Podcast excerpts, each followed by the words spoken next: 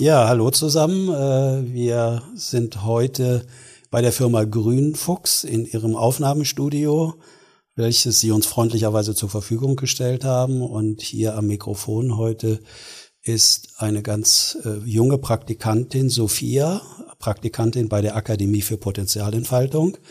Ich selbst bin der KD, ich bin dort Vorstandsmitglied und wir haben uns gemeinsam überlegt, relativ schnell heute quasi am ersten Tag ihres Praktikums diese Aufnahme zu machen, um spannende und interessante Sichtweisen A von ihr auf die Akademie selbst zu hören, was so ihre Interessen waren und was sie so motiviert hat, sich bei uns zu bewerben und darüber in ein Gespräch zu kommen, um diese unterschiedlichen Perspektiven allein äh, vom Alter her äh, ein bisschen auszuleuchten. Herzlich willkommen, Sophia. Ja, hallo erstmal auch von meiner Seite.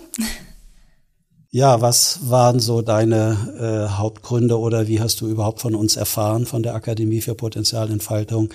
Und was hat bei dir so den Ausschlag gegeben, diesen Aufwand zu betreiben, jetzt hier äh, herzuziehen, zumindest für kurze Zeit und doch dein Leben etwas zu verändern? Ähm, ja, ich überlege gerade, wie das angefangen hat. Also ich glaube, ähm, den Gerald Hüther, also deinen äh, Vorstandskollegen, den kenne ich schon länger, so vom, von YouTube. Äh, da habe ich ein paar Videos immer mal wieder geguckt.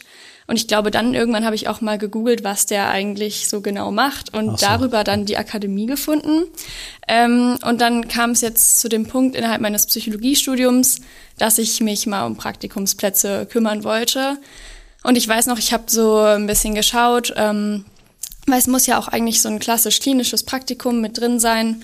Und die Alternative war jetzt, ähm, dass ich sechs Wochen auf einer Station für Menschen mit posttraumatischer Belastungsstörung ähm, arbeiten würde. Und dann dachte ich irgendwie so, oh, jetzt habe ich schon wieder ein ganzes Semester voller Klassifikation, voller Diagnosen hinter mir. Äh, ich brauche irgendwie mal was anderes. Und ähm, dann dachte ich, ja, in der Akademie, das, was sie da so machen, oder was ich so gehört habe, gelesen habe, das spricht mich irgendwie sehr an. Ähm, also so ein bisschen, ja, diese andere Perspektive, ähm, den anderen Blickwinkel mal kennenzulernen. Und dann habe ich mich einfach mal ganz informell eigentlich beworben. Ich habe dem Gerald Hüther geschrieben, ähm, so ein bisschen meinen Standpunkt geschildert und dann auch eine ganz liebe Antwort bekommen. Und dann hat sich das so ergeben. Und dann sind wir ja zusammengekommen genau. sozusagen. Genau. Ähm, was meinst du denn? Kannst du das bitte vielleicht so ein bisschen ausführen mit eine andere Perspektive zu bekommen im Vergleich zu Diagnosen, habe ich gehört, auf der Station für posttraumatische Belastungsstörungen. Ja, also ähm, so im vierten Semester hatten wir dann die Vorlesung Einführung in die klinische Psychologie. Da ging es dann so richtig los mit äh, den ganzen Störungsbildern und ich hatte auch diverse Seminare schon dazu und ich habe irgendwie immer mehr das Gefühl bekommen, was wir da eigentlich machen. Wir gucken uns Symptome an, ähm, dann gehen wir wie so ein Raster durch, wie so eine Checkliste. Okay, liegt es vor, liegt es nicht vor? Ist es quasi ausreichend ausgeprägt, um abgehakt zu werden oder nicht? Und wenn dann die Person so und so viele Symptome vorweist, dann zack, Störungsstempel drauf. Wenn nicht, gerade auch an der Grenze vielleicht vorbei, dann ja, okay, dann halt nicht. Ne? Dann noch irgendwie Komorbiditäten mit dazu oder ausgeschlossen oder wie auch immer. Ähm, und das hat mich irgendwie mit der Zeit frustriert. So, ich dachte so, okay, aber Menschen kann man doch nicht einfach in so Schubladen packen. Menschen sind doch total individuell, wie, also ich verstehe ja auch, dass man so vorgeht, um das irgendwie besser sortieren zu können, um das vielleicht vergleichbar zu machen. Aber es hat mich trotzdem immer so im Kern gestört und ähm, ja, ich blicke da so ein bisschen kritisch drauf. Okay. Was gibt dir denn oder hat dir Hoffnung gegeben, dass wir das hier anders machen oder dass wir eine andere Haltung haben dazu? Mm, also in Bezug auf die Arbeit von Gerald Hüther vor allem vielleicht seine etwas kritischere Perspektive auch auf das Schulsystem und generell, ähm, wie wir lernen in unserer Gesellschaft oder generell das Bildungssystem vielleicht. Äh, da gab es ja auch schon viel Videocontent und das fand ich schon immer sehr spannend, weil ich nämlich auch das Gefühl hatte, in der Schule läuft es irgendwie ganz ähnlich. Man bringt irgendwie allen mehr oder weniger das Gleiche bei. Und dabei fängt das ja auch da schon an. Die einen interessieren sich mehr für das, die anderen für das andere. Und ähm, auch da hatte ich das Gefühl, da könnte man doch mal ansetzen vielleicht und irgendwie was reformieren, irgendwie was Neues ähm, ja, gestalten, wo der individuelle Mensch besser gefördert würde. Ähm, aber ich glaube, das ist super schwer umzusetzen ähm, im Ganzen. Ja. Jetzt hast du ja das Wort Diagnose benutzt. Mhm. Nehmen wir mal den Schulkontext dazu, da gibt's ja Noten. Ja. Äh, wir können das ja mal eins zu eins setzen. Auch eine Note kann ja manchmal auch eine Diagnose sein. Mhm. Sehr guter Schüler, schlechter Schüler und so weiter. Aber bleiben wir mal bei den anderen Diagnosen Menschen in so äh, halt Kategorien einzuordnen und wenn sie drei oder vier Symptome oder Auffälligkeiten von etwas zeigen, dann fallen sie in eine Diagnose hinein oder dann fallen sie nicht in eine Diag Diagnose hinein. Und das ist das, was dir Unbehagen oder in dir Unbehagen ausgelöst hat. Habe ich das so richtig verstanden? Genau, also einerseits eben diese, ja, dieses sehr kategoriale System, aber andererseits dann auch die Behandlungsansätze.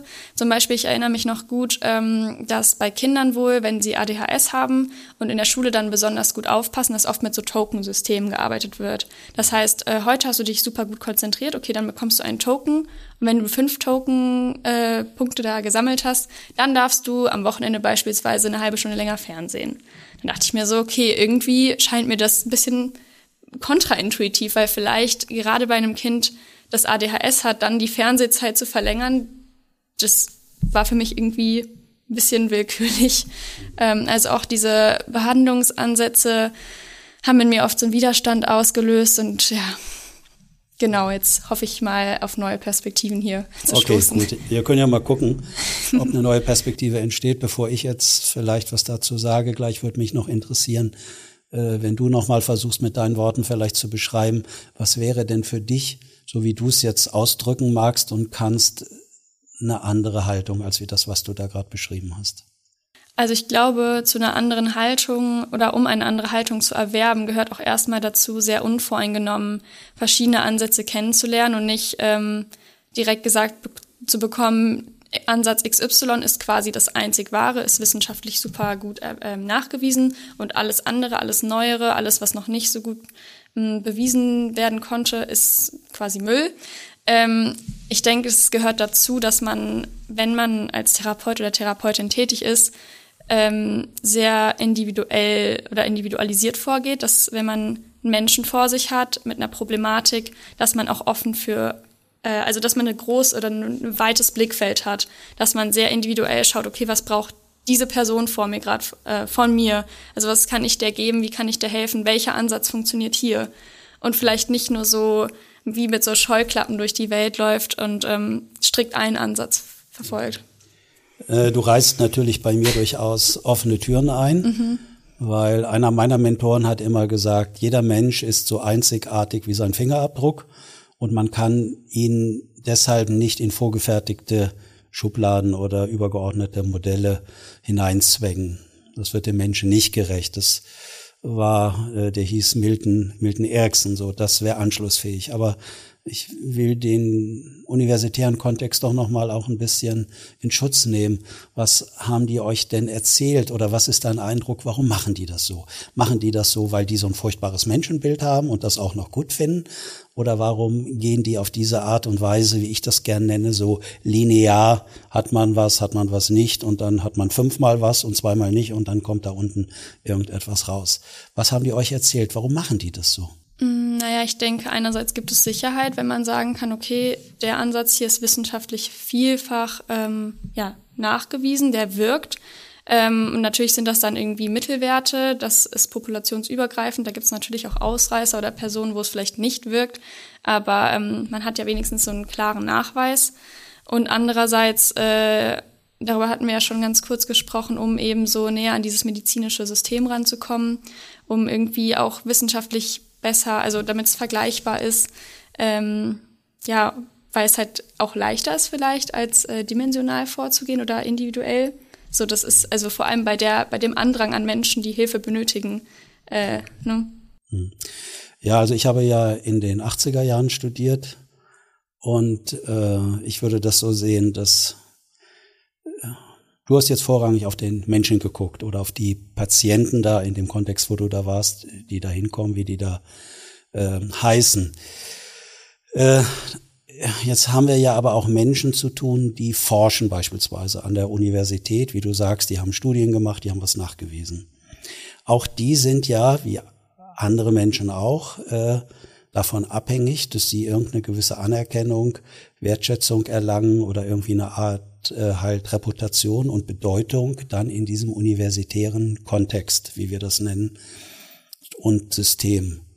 Äh, was glaubst du, könnte das, wenn die das so machen und die das so propagieren, obwohl das vielleicht gar nicht aus deiner Sicht so menschenfreundlich ist, äh, was könnten die für gute Gründe haben, dass sie das trotzdem machen? Ach ja, da gibt's bestimmt noch diverse Forschungsgelder, die da mit reinspielen. Ich weiß nicht. Ähm, ehrlich gesagt, da bin ich ein bisschen überfragt, weil so viel mit der Forschung habe ich mich jetzt nicht auseinandergesetzt. Aber ich denke halt vor allem diese Vergleichbarkeit. Also ich fände es halt schwierig, wie, wie soll man denn in der Forschung vorgehen mit individuellen, also wenn man es viel individualisierter gestaltet, so, dann, kann man ja, also dann die ganzen Gütekriterien, diese Vergleichbarkeit, ähm, diese, ja, Systeme, an denen man sich bisher so orientiert, die lassen sich ja dann gar nicht mehr nutzen. Hm, genau. Also das, das sehe ich auch so. Ähm, ich habe deshalb nochmal auf meine Studienzeit äh, zurückreflektiert da war mein Eindruck, dass äh, es damals und wahrscheinlich geht es heute auch noch darum, äh, der Psychologie, die fühlten sich nicht so richtig anerkannt im Rahmen der unterschiedlichen Fachbereiche an den Universitäten. Und ich hatte das Gefühl, dass die Anerkennung dadurch erlangen wollten, indem die ganz besondere, saubere, äh, experimentelle Forschung machen und äh, dann eben dieses Lineare ganz besonders mit klaren Messmethoden in einem vielleicht sonst weicheren Bereich als wie im Bereich der Naturwissenschaften. Und ich fand, die haben sich immer sehr stark an den Medizinern orientiert und wollten eine ähnliche Anerkennung haben, wie das äh, bei den Medizinern auch der Fall ist. Nur die Mediziner, das ist jetzt auch nicht so ganz richtig, wie ich sage, aber die gucken ja eher auf das biologische System auf die organischen Ab Abläufe. Äh, die Psychologen arbeiten ja eher rein auf der sozialen Ebene, auf der Ebene von Kommunikation, Beziehung und Interaktion. Die schneiden den Körper ja nicht auf, üblicherweise. Was beim Körper noch relativ linear funktioniert, funktioniert aber nach meinen Erkenntnissen auf der Sprache und auf sozialen Prozessen nicht. Sondern da spricht man von Wechselwirkungsprozessen und so wie du dich hier heute zeigst, zeigst du dich so, weil dir das jetzt so möglich ist, wie wir hier miteinander sprechen, alle zusammen. In dem anderen Kontext würden wir ganz andere Seiten vielleicht von dir mitbekommen und erleben. Deswegen könnten wir schlecht eine Diagnose heute fällen und könnten sagen, Sophia ist immer so, wie sie sich hier heute zeigt. Mit Sicherheit falsch. Oder unser freundlicher Aufnahmeleiter, der Öss, ebenso. Ja? Sondern äh, von Öss weiß ich, dass der immer noch trotz seines äh, leicht fortgeschrittenen Alters noch Fußball spielt aktiv. Und es könnte sein, dass der auf dem Fußballplatz sich ganz viel stärker emotional im Ausdruck zeigt, impulsiver, als wie ich ihn sonst in seiner Arbeit bisher kennengelernt habe. Das heißt, die Diagnose, die wir hier heute stellen würden, könnte falsch sein, weil es sich in anderen Kontexten durchaus auch in der Lage ist, sich anders zu zeigen und zu verhalten. Das ist das, was du meinst. Ja, das habe ich sogar genau im letzten Semester noch gelernt. Situationismus, Personismus und das wäre dann situativ ne, dass man unterschiedliches Verhalten zeigt. Genau, und das würden wir auch immer allen Menschen unterstellen, weil die sind ja nicht blöd, weil auf dem Fußballplatz nur still dazustehen oder zu sitzen, wäre dem Ziel und des Erfolges überhaupt nicht angemessen. Obwohl es gleichzeitig auch eine introvertiertere Person sein kann, die dann in anderen Situationen, wenn sie nicht gerade auf dem Fußballplatz ist, sehr äh, in sich gekehrt ist und vielleicht viel zurückgezogener.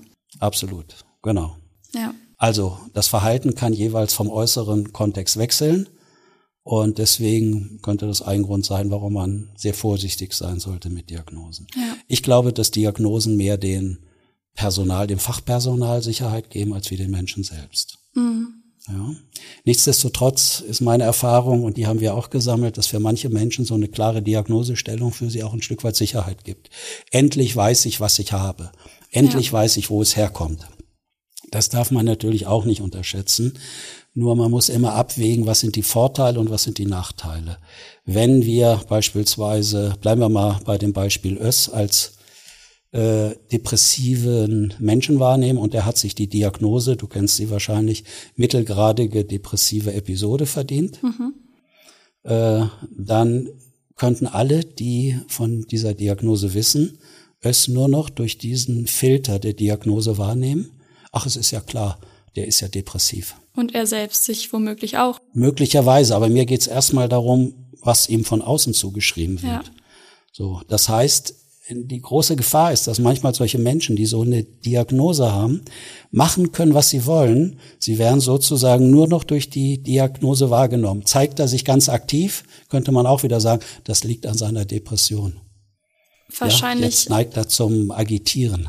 Ja, ich glaube sogar, also vor allem im Schulkontext kann das riesige Auswirkungen haben, weil ähm, ich denke, es kann schon sein, dass sich ähm, Lehrkräfte zum Beispiel gegenüber einem Kind, das äh, offiziell die Diagnose ADHS hat, anders äh, gegenüber verhalten und dann greift vielleicht auch so eine sich selbst erfüllende Prophezeiung.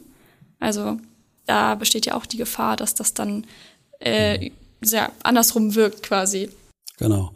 Aber wir haben ja noch mal gesagt, du bist ja jetzt in deinem Alter eher noch im Studium unterwegs und lernst jetzt einen Kontext kennen, der selbst seine Bedeutung dadurch erhält, indem er dieses klare Einteilen äh, macht, indem er äh, klare lineare Modelle entwickelt, die über alle Menschen scheinbar äh, halt gelten. Ja. So, aber jetzt hast du ja schon die Idee, eigentlich empfindest du das als nicht so hilfreich. Mhm. Äh, wie stehst du dann diese Zeit durch? Also passt du dich dann eher an, obwohl du innerlich vielleicht anderer Meinung bist? Wie äh, handelst du das oder kommst du in so einen Konflikt mit den Lehrenden oder mit deinen Mitstudi Mitstudierenden? Hm, ich muss sagen, tatsächlich habe ich mittlerweile schon irgendwie gelernt, mich eher anzupassen und ähm, da lieber nicht großartig mit meiner kritischen Meinung aufzufallen, beziehungsweise manchmal kann man vielleicht schon sich kritisch äußern, aber letztendlich ähm, ist mir das auch irgendwie zu anstrengend, muss ich ehrlich sagen, oft, weil man ja dann doch nicht, also weil die, die Mehrheit irgendwie dann doch anders denkt oder auch ähm, Argumente einbringt. Und ähm, zum Beispiel, wir mussten so eine Reflexion schreiben im letzten Semester über so ein diagnostisches Gespräch. Und da sollte man auch ähm, sagen, was man denn in dem Seminar alles so gelernt hat und was für neue Perspektiven einem eröffnet wurden. Und da habe ich schon auch so ein bisschen versucht zu sagen, dass ich halt eigentlich äh, diese klassifikatorische Diagnostik immer sehr kritisch betrachtet habe und auch immer noch das tue so, aber mittlerweile auch so ein bisschen einsehen kann oder die Vorteile ähm, ja mir so ein bisschen eröffnet wurden. Trotzdem behalte ich meine Haltung, aber ich glaube, ähm, ja, ich versuche so unterschwellig so ein bisschen Kritik zu äußern. Ich äh, komme da aber schon oft auch an meine Grenzen oder bin im Konflikt mit mir selbst, weil ich mir eigentlich ein Umfeld oder ja vor allem eine Lernumgebung wünschen würde, die, also wo ich mehr ich selbst sein kann oder wo ich mehr von mir selbst entfalten kann und die nicht so viel Rahmen vorgibt. Mhm, okay. Wie nimmst du das denn wahr? Gibt es denn viele, die das ähnlich sehen? Also sitzen die da eher mit einer kritischen Haltung, was die Dozentinnen und Dozenten dort erzählen oder setzen sie sich damit auseinander und ringen da auf einer Inhaltsebene oder wird das eigentlich eher angenommen und man versucht es gut zu irgendeinem Prüfungstermin wiederzugeben und niederzuschreiben? Ich würde sagen, hauptsächlich letzteres. Also ich habe schon ein paar Freunde und Freundinnen, mit denen ich da auch kritische Diskussionen führen kann, was auch sehr schön ist und sehr anregend immer. Ich würde sagen, größtenteils wird das einfach akzeptiert und hingenommen und viele arbeiten, glaube ich, einfach dann auf ihre therapeutische Selbstständigkeit später hin oder weiß ich nicht, was die dann genau alles machen wollen. Aber so meines Wissens nach, oder ich habe den Eindruck, es wird nicht so viel in Frage gestellt. Ja. Glaubst du, es wird nicht so viel in Frage gestellt, weil die denken, das ist der Aufwand nicht wert, ich muss hier durch, ich will mich nicht anlegen oder will dadurch vielleicht sogar noch Nachteile haben, also einen erhöhten Energieaufwand?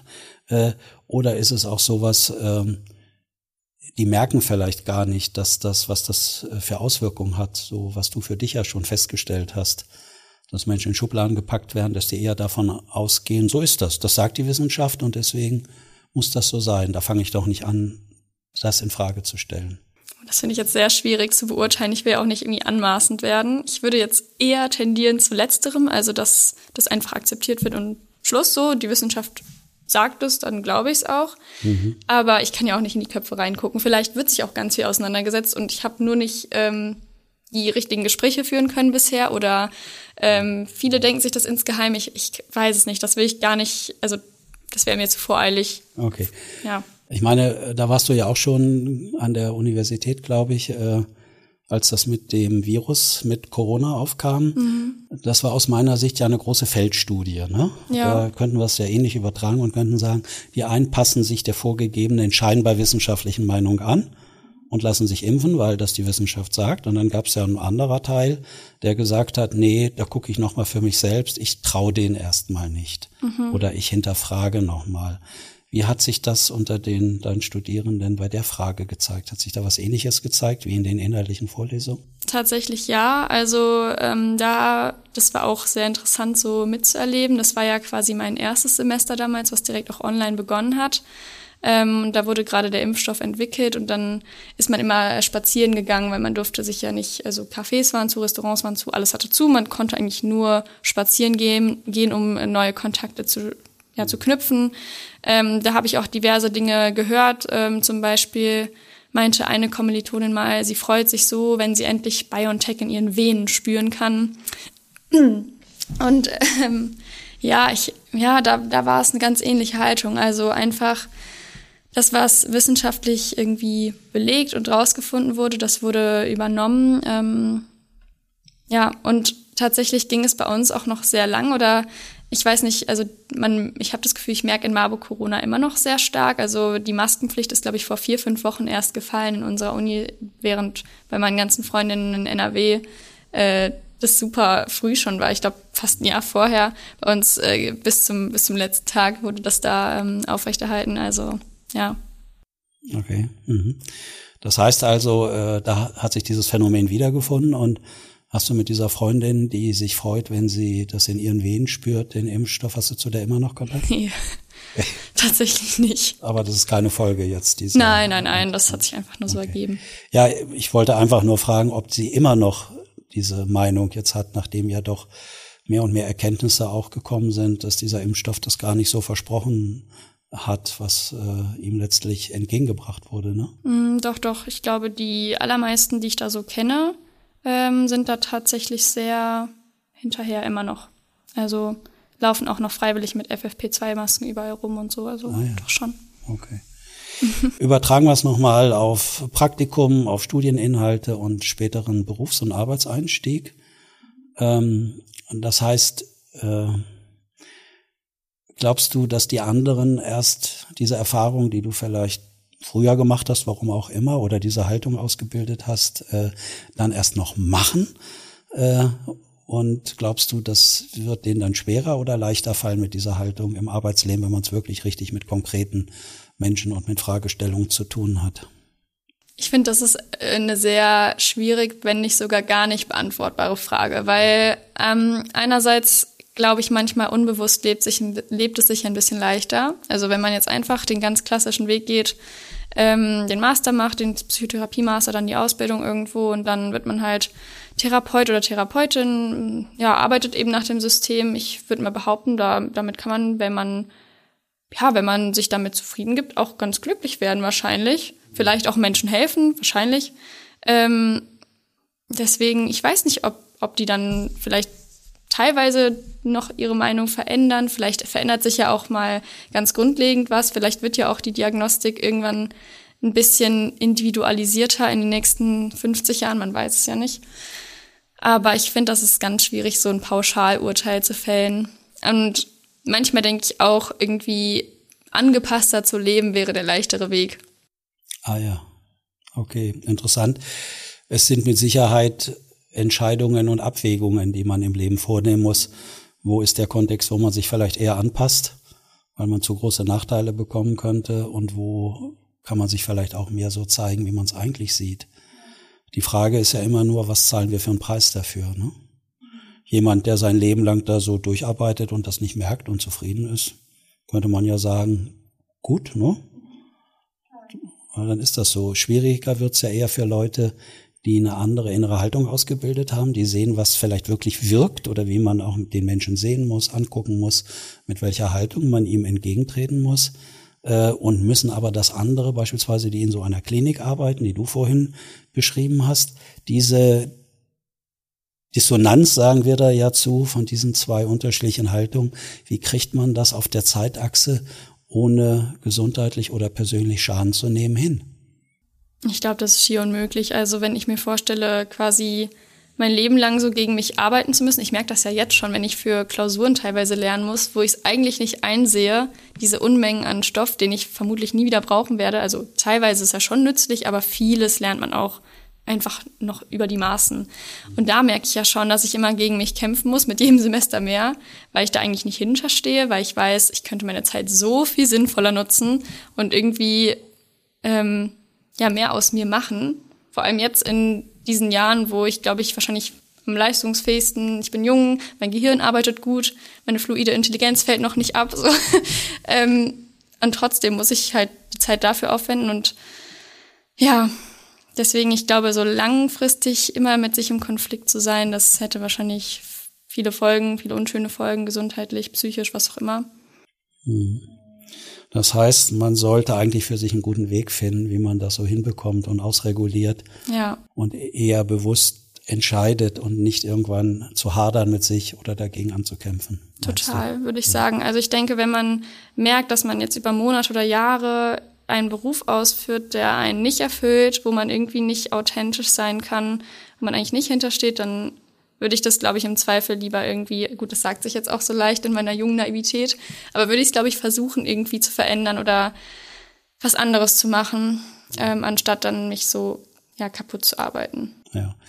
Wir haben uns ja heute erst persönlich kennengelernt. Äh, wir hatten ja eher per E-Mail vorher Kontakt, um die Details mit deinem Praktikum abzusprechen. Äh, ich habe ja auch so eine Vergangenheit, ich sage in klinischen Feldern und klinischen Kontexten. Was glaubst du, wie äh, ich mit diesem Konflikt, wenn ich den überhaupt hatte, umgegangen bin? Hm, das ist eine gute Frage. Wahrscheinlich, also ich kann mir vorstellen, dass es so ein so kontinuierlich vielleicht irgendwie mehr wurde, dass es irgendwann aufploppte und dann so Stück für Stück äh, immer mehr an die Oberfläche kam, vielleicht, das wäre jetzt nur eine Hypothese, und irgendwann entweder schrittweise oder auf einmal dann so die Entscheidung kam, nee, so möchte ich nicht mehr arbeiten, vielleicht. Ja, also bei mir war es so, ich habe äh, mal unabhängig von meinem Studium an der Universität, da gab es relativ wenig klinische Psychologie, die da gelehrt wurde, sondern es waren eher allgemeine äh, Psychologie und Arbeits- und Organisationspsychologie äh, und so weiter. Ähm, ich habe damals relativ schnell zum Ende meines Studiums eine psychotherapeutische Weiterbildung gemacht bei der Milton Erickson Gesellschaft für klinische Hypnose und bin dann über die zur, äh, zu den Systemikern nach Heidelberg gekommen. So. Und die haben sich gerade eben mit diesen Wechselwirkungsprozessen, mit diesen kommunikativen Wechselwirkungsprozessen in Beziehungen, in Interaktion beschäftigt. Und sind weggegangen von der Diagnose Einzelner, sondern haben Beziehungsdiagnosen eher gestellt. Also die haben eine ganz andere Perspektive eingenommen. Und sie haben sich viel mit der Manifestation von Sprache beschäftigt, was ich vorhin zu Öss sagte, wenn wir sagen, der hat eine Psychose oder eine Depression, der hat die, das ist sprachlich schon so festgeschrieben, die wird dann nicht mehr los. Ja, und die haben dann manchmal so Fragen gestellt, wenn die Patienten kamen und sagen, ja, warum kommen Sie? Ja, ich habe eine Psychose. Haben die gefragt, haben Sie sie mitgebracht oder haben Sie sie zu Hause vergessen? Also die Verdinglichung von Sprache schreibt Leute fest und die haben genau so andere Ideen entwickelt, wie die Ver, äh, diese harten Diagnosen sprachlich zu verflüssigen. Dann könnte man sagen, niemand ist 24 Stunden am Tag depressiv. Dann könnte man fragen, wann ist es mehr, morgens, mittags, abends? Gibt es Ausnahmen, einfach um das, da Unterschiede einzuführen, um diese harte Diagnose aufzuweichen. Und dann äh, war das damals zu meiner Zeit noch so, da gab es noch kein äh, Psychotherapeutengesetz. Da musste man, um überhaupt irgendwie die Möglichkeit zu bekommen, in einer psychotherapeutischen Praxis mit Krankenkassen äh, abrechnen zu können, äh, ich sage mal, eine sogenannte anerkannte Weiterbildung machen. Und das war damals in meinem Falle die Verhaltenstherapie. Und dann wurde so ein Weiterbildungsgang äh, in Verhaltenstherapie in Braunschweig an der Uni angeboten. Und ich hatte jetzt aber schon das andere kennengelernt und kam jetzt zu den Verhaltenstherapeuten, die eher genauso wissenschaftlich, wie du das beschrieben hast, arbeiten. Und das war für mich äh, kaum auszuhalten. Also ich war da fast in jedem Wochenendseminar, das ging, glaube ich, zwei Wochenendseminare im Monat, immer wieder in dieser inneren Konfliktsituation. Fahre ich da weiter hin, setze ich mich dem aus und wenn ich hinfahre, wie halte ich es gut in diesen äh, zwei Tagen aus, am Samstag, Sonntag. Das kann ich sehr gut nachempfinden. Ähm, das war das eine. Ich, was ich anfange, bringe ich meistens auch zu Ende, aber das habe ich dann auch gemacht. Und als ich dann später zuerst in meiner psychotherapeutischen Praxis saß, das hören jetzt viele Kolleginnen und Kollegen nicht so gern, weil niemand lässt sich jetzt gerne sagen oder die hören das bestimmt so, dass ihre Arbeit nichts bringt. Das meine ich nicht. Aber ich habe für mich entschieden, Menschen, die da hinkommen, wo es jemand anders bezahlt, in dem Falle die Krankenkassen, die kamen ganz häufig, also es gab Ausnahmen, aber ich habe ganz häufig äh, Menschen kennengelernt, die mit mir eine Art Beziehung herstellen wollten, dass sie mit mir etwas bekommen, was sie zu Hause in ihren eigentlichen Beziehungen nicht haben. Beispielsweise Frauen sind gekommen und wollten jetzt den Mann endlich mal als Zuhörer und die ganze Aufmerksamkeit bei ihnen, ja. Andere sind gekommen, weil sie einen bösen Chef hatten und wollten jetzt endlich den wohlmeidenden Gesprächspartner haben, der sie richtig würdigt und lobt. Das heißt, man wurde eher als so ein Ausgleichsinstrument für etwas gesehen, aber weniger so sehr, dass sie an sich oder an ihren inneren Haltungen und Einstellungen arbeiten wollten. Deswegen habe ich irgendwann für mich entschieden, das gibt mir nicht genug Sinn. Ich möchte das gern anders machen. Kannst du das so ein bisschen verstehen oder löst das bei dir was aus? Ja, ich kann es total verstehen. Also ähm, vor allem diesen Aspekt, also dass man eher als Instrument benutzt wird oder als Gesprächspartner, dass man irgendwelche Lücken füllt. Ähm, ich habe also ich habe ja jetzt noch nicht wirklich irgendwelche therapeutischen Gespräche führen können. Soweit bin ich ja noch nicht. Aber ähm, ich kann mir das schon ganz gut vorstellen. Und ich glaube, das ist auch so ein Trugschluss äh, in der Gesellschaft. So, man geht zum Therapeuten und einem wird geholfen. Aber ich glaube, äh, viele wissen gar nicht, dass das eher so Hilfe zur Selbsthilfe ist. Also man kriegt vielleicht ähm, Anstöße und irgendwelche Inspirationen, um an sich selbst zu arbeiten. Und ich glaube, das ist vielen gar nicht bewusst. Genau, und da fängt jetzt aber das äh, so die eigene Haltung an, wenn ich auf der professionellen Seite bin. Das heißt, wo kriege ich denn Bedeutung? Also wo kriege ich Wert für mich und für meine Arbeit? Müsste ich dann sagen, ich bin verantwortlich, dass ich meine Patienten äh, geändert haben oder habe ich nur gut zugearbeitet und irgendwie hier so einen Raum kreiert, dass die selbstständig für die Lösungen verantwortlich sind, die sie für sich gefunden haben. Ja, das macht, glaube ich, einen wesentlichen Unterschied, weil ich äh, höre da natürlich sehr genau hin, weil ich mich viel mit Sprache beschäftigt habe, wie dann sagen, äh, ich habe ihm, ich habe ihn dazu gebracht, dies und jenes zu machen. Ja, oder im Bereich Potenzialentfaltung gibt es jetzt viele Beratungsunternehmen, die beispielsweise Unternehmen helfen wollen, die schreiben gleich, gleich vorne dran auf ihre Webseite, wir machen ihre Potenzialentfaltung.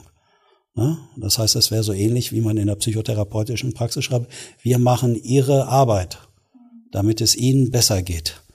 Und das kann keiner für andere machen.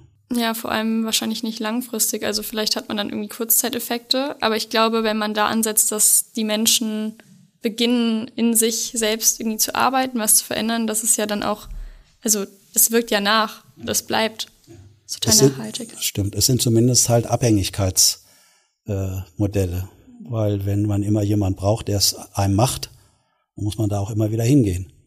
Man braucht den, das ist was anderes, als wenn man das, wie du sagst, die unterstützt, dass sie es selbstständig machen können. Ja. Das stimmt.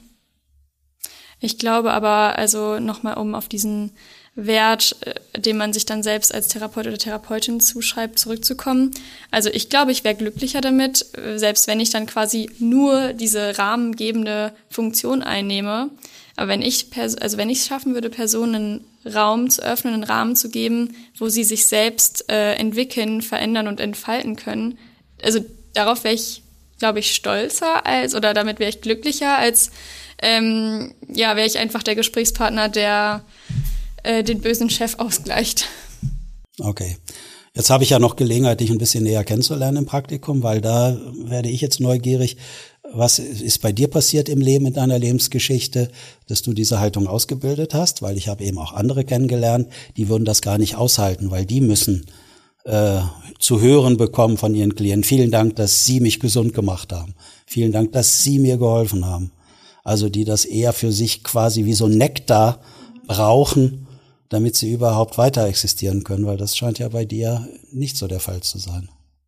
Das ist eine gute Frage. Ich, ich weiß gar nicht, woher das kommt. Vielleicht, ähm, weil ich selbst sehr hinter dem Konzept stehe, dass äh, jegliche Veränderung irgendwie bei, bei einem selbst anfängt. Also ich glaube auch, dass selbst wenn man nach außen hin was verändern möchte, dass man irgendwie bei sich anfangen muss. Ich weiß gar nicht, wodurch sich diese Haltung so etabliert hat. Vielleicht durch irgendwelche Bücher, die ich gelesen habe oder so. Oder äh, auch YouTube-Content oder keine Ahnung, das ist mir so zugeflogen wahrscheinlich. Aber ich glaube, das ist einfach so der Schlüssel, das ist so der Weg. Hm. Ich würde mal daraus schließen, dass du selbst auch ein Mensch bist, äh, dem es wichtig ist, eher selbstständig für sich die Lösung zu finden. Ja, schon. Und nicht so sehr sich Expertin zu unterwerfen oder im Außen mhm. was zu suchen. Also das ist für dich ein wichtiges Gut und ein hoher Wert. Ja, doch, auf jeden Fall. Ja. Glaubst du, das hängt so zusammen miteinander, dass man das dann auch auf andere äh, Menschen überträgt, dass das für die auch gut sein könnte? Ja, vielleicht schon. Kann, kann schon sein, dass ich das so daher nehme. Vielleicht ist es auch da wieder ähm, so, dass man das nicht äh, pauschal sagen kann. Die einen, äh, denen wird vielleicht besser von einem ganz klassischen äh, Therapeuten geholfen und die anderen äh, fahren besser mit dieser Schiene oder auf dieser Schiene, wo sie an sich selbst, also selbst viel tun müssen. Also vielleicht gibt es auch da einfach interindividuelle Unterschiede.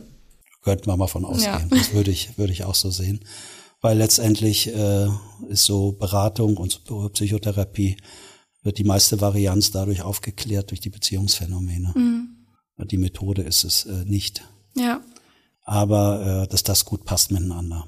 Ähm, jetzt habe ich dir ja im Vorfeld so ein paar DVDs von mir mal zukommen lassen. Einige hast du gesehen. Was haben die bei dir beim Angucken ausgelöst? Mm, auf jeden Fall wurden da auch äh, Prozesse angestoßen. Ganz äh, spannend fand ich die eine DVD, wo ich auch so ein bisschen mitgeschrieben habe, wo quasi ein Fallbeispiel vorgestellt wurde und dann äh, ins, Plenum, ins Plenum gefragt wurde, okay, äh, die Frau hier hat jetzt ihre Symptomatik beschrieben, was denken Sie denn? Und dann wurde ja ganz viel spekuliert. Ja, ähm, sie hat Stress mit den Kollegen, sie hat irgendwie in der Kindheit irgendwas und da wurde alles Mögliche gesammelt. Ich glaube, wahrscheinlich war auch wirklich alles mit dabei. Und ähm, das war ganz spannend, wie dann auch quasi je, jeweils ähm, das, was die Person vielleicht so selbst erlebt hat oder die Erfahrungen, die gemacht wurden, die Ausbildung vielleicht, das Studium, wie das so wirkt, also auf die eigene Wahrnehmung jeweils und was dann so für Diagnosen, vermeintliche Diagnosen bei rauskamen. Das genau. fand ich und, ganz interessant. Und du hast ja das Ende des Fallbeispieles gesehen, es war dann komplett irgendwas anderes. Ja, genau, wirklich komplett. Es hatte mit allen Erklärungen und Hypothesen nichts ja. zu tun, ne? Ja, das war ja. überraschend, aber auch irgendwie nicht. Ja. Hat es bei dir selbst auch was ausgelöst, so? Weil wir ja von der Akademie sehr stark so, ich nenne das mal so indirekte äh, Kommunikation anbieten, dass wir sagen, wir wollen Menschen ohne Beschämung, ohne Gesichtsverlust, dass sie ihr Innerstes offenbaren, wo sie sich auch nicht so gut fühlen, nach außen geben können, sondern dass sie Angebote bekommen, dass sie diese Prozesse im Inneren für sich sehr geschützt selbst machen können. Mhm. Ja, ich habe, also es geht ja auch viel um diese Muster, die man vielleicht schon früh lernt oder die man auch immer wieder wiederholt anwendet. Und ich habe auch schon so ein bisschen überlegt, ähm, vielleicht neige ich auch durch mein Studium dazu, weil man will sich ja auch ständig irgendwie selbst diagnostizieren. Aber ich habe überlegt, ja, was, was habe ich denn so für Muster? Ähm, was, was könnte denn bei mir so äh, irgendwie vorhanden sein? Welche Muster will ich vielleicht auch verändern? Ähm, welche sind vielleicht nicht so adaptiv oder optimal im Alltag. Äh, darüber habe ich ziemlich viel nachgedacht. Und ja, da, da hat es schon in mir gearbeitet. Ich glaube sogar vielleicht gar nicht so bewusst die ganze Zeit, sondern auch sehr viel unterbewusst. Ah ja, gut.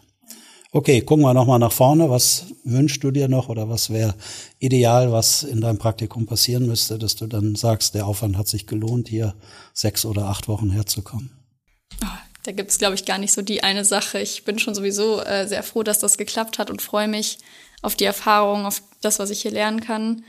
Ähm, ich glaube, so oder so werde ich am, An äh, am, äh, am Anfang, am Ende auch sehr viel über mich selbst nochmal lernen und hier dran wachsen. Ähm, ich glaube, wenn ich das so am Ende sagen kann, so ja, das hat mich auch menschlich irgendwie weitergebracht, dann reicht mir das schon voll aus. Okay. Dann wollen wir mal hoffen, dass deine Wünsche in Erfüllung gehen und ich sage vielen Dank, dass du dich heute gleich am ersten Tag hier diesen Podcast ausgesetzt hast. Sehr ist gern. nicht so gewöhnlich. nee. Von daher äh, auch vielen Dank für deine, für deine offenen Antworten.